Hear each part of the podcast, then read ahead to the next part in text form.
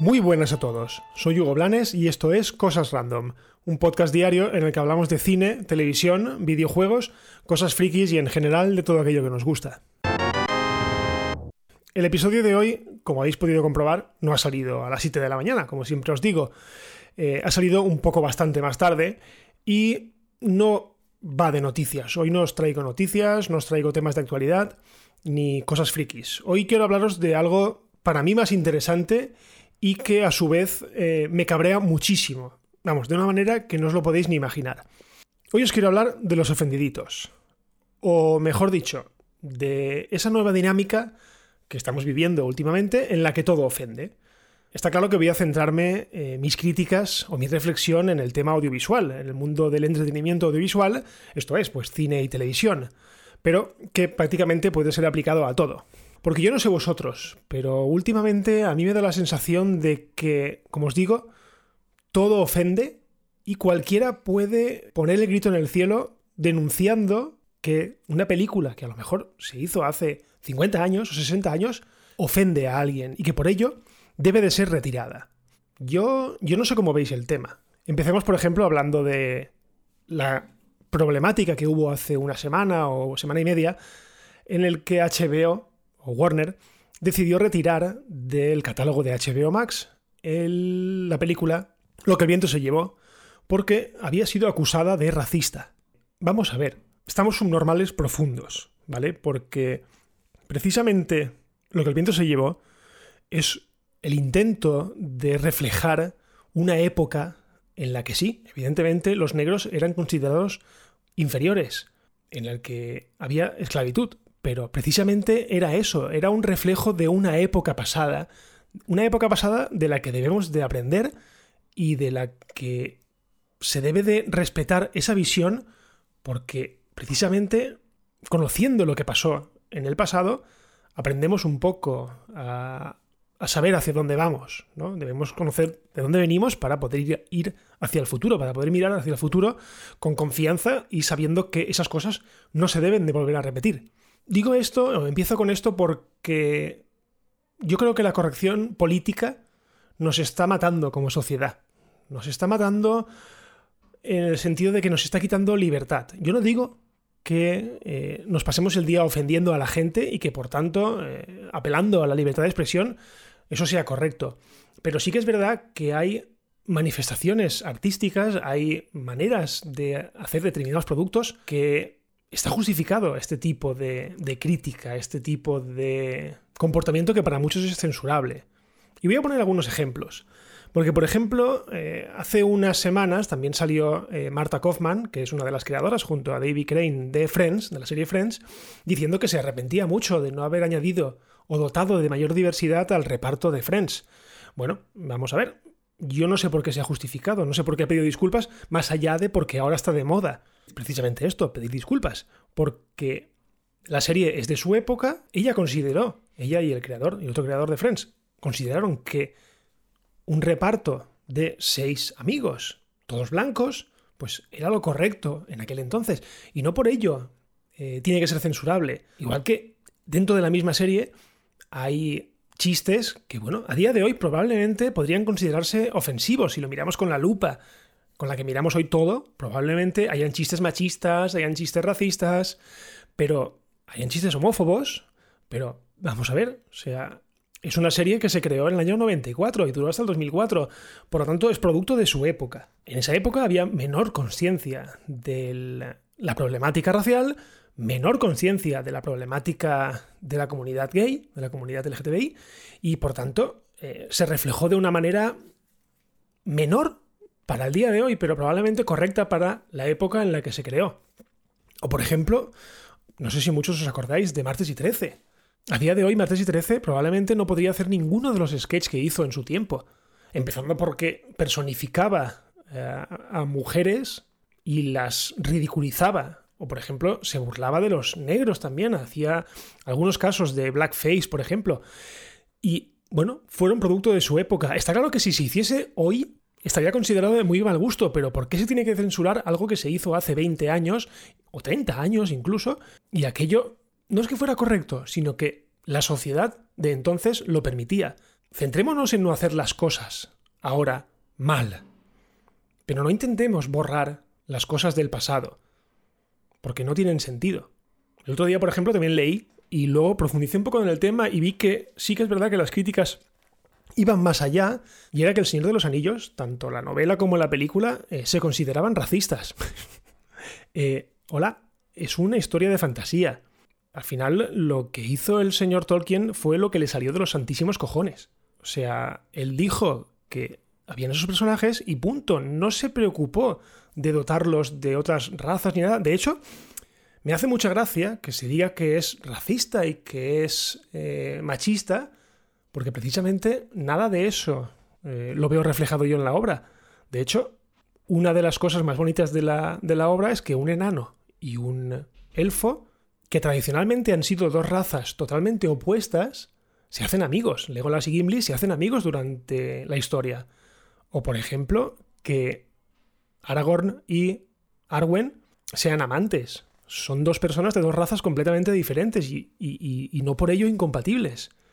O por ejemplo, hablando del machismo, eh, está claro que, vale, no hay muchas mujeres dentro del elenco de la historia o de los personajes principales de la historia, pero hay un guiño muy importante al final del Retorno del Rey, cuando Eowyn se encara con el Rey Brujo y dice, te voy a matar.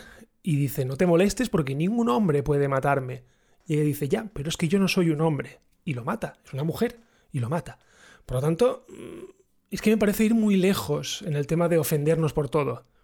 O por ejemplo, ya no deje, no, no, no nos olvidemos del tema de Torrente, la que se montó con Torrente porque entraba en el catálogo de Filmin hace unas semanas. La gente ofendidísima. Eh, primera y principal, lo que os dije, nadie te obliga a ver Torrente. Y segunda, Torrente es un producto de su época. Torrente ya de por sí era una crítica. Era una crítica al tipo de policía que realmente existió en este país, solo que exagerado a la máxima potencia. Era racista, era clasista, era eh, machista, era todo. Todo lo malo.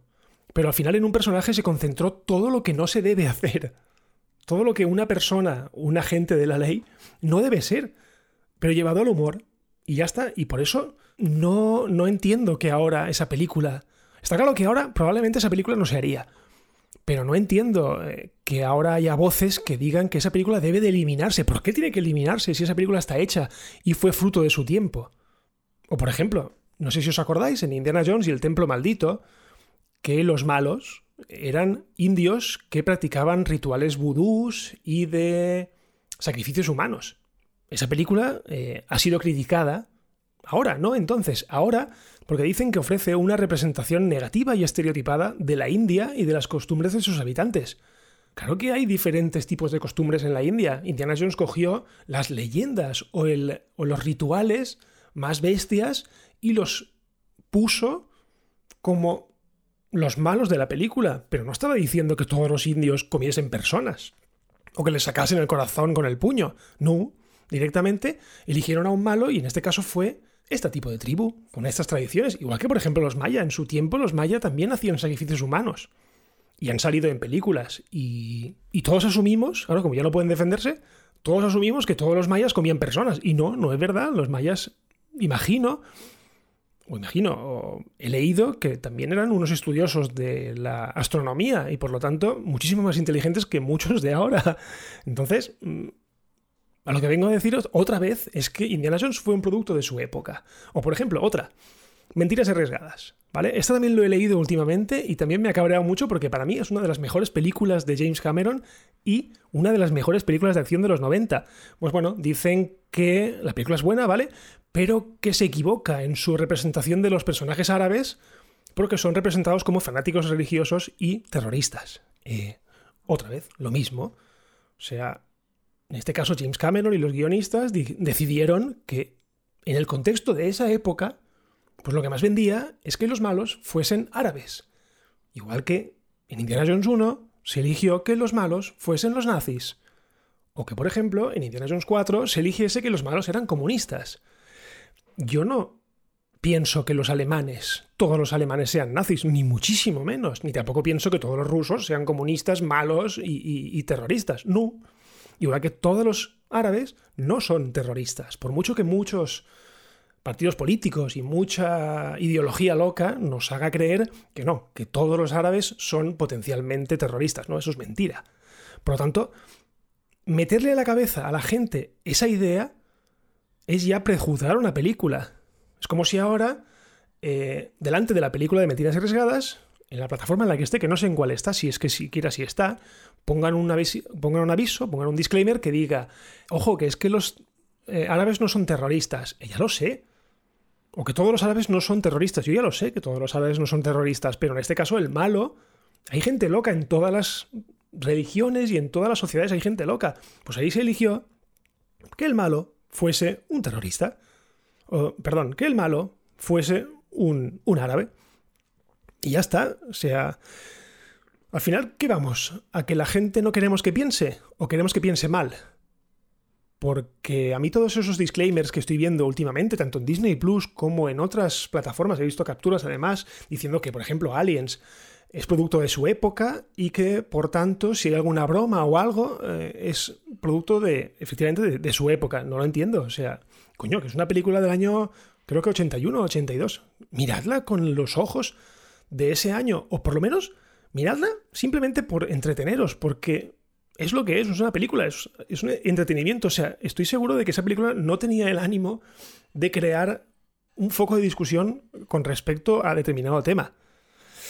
¿O es que queremos que a día de hoy todas las series sean tipo las de Disney Channel y las de Nickelodeon, por ejemplo? Porque fijaos lo que estoy diciendo ahora.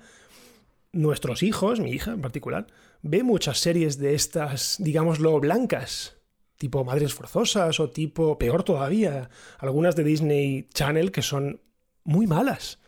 Pero son muy malas porque tratan a los niños como subnormales.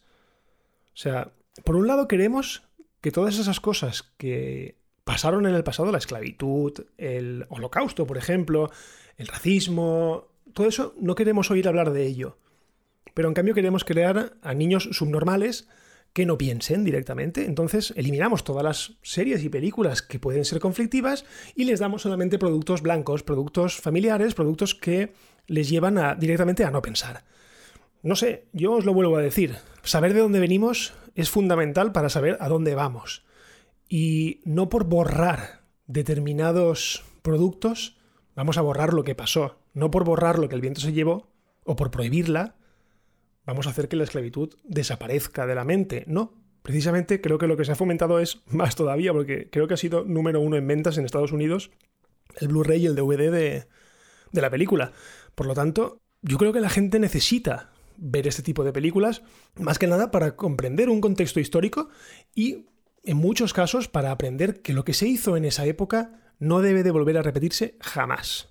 Y bueno, yo creo que esto es todo lo que tenía que decir de los ofendiditos, porque sí que es verdad que estoy muy preocupado. Me preocupa mucho todo este tema porque al final todo este blanqueamiento de la historia no nos hace bien. No nos hace bien porque unido a todo el ruido de las redes sociales, unido a todas las falsedades que se dicen, va a crear una sociedad o una generación en la que el pensamiento crítico va a ser completamente nulo. Así que ahí queda esto. Bueno, y hasta aquí el episodio de Cosas Random. Recordad que todos los días, a partir de las 7 de la mañana, os lo prometo que a partir de ahora va a ser así, tendréis un nuevo episodio disponible. Y lo de siempre, como estamos disponibles en todas las plataformas, pues si os gusta, ya sabéis, dejad un comentario, dejad valoraciones, compartid, que es lo más importante de todo. Si me queréis leer, estoy en Twitter en arroba. Y si no pasa nada, pues ya nos escuchamos en nuestro horario normal mañana. Adiós.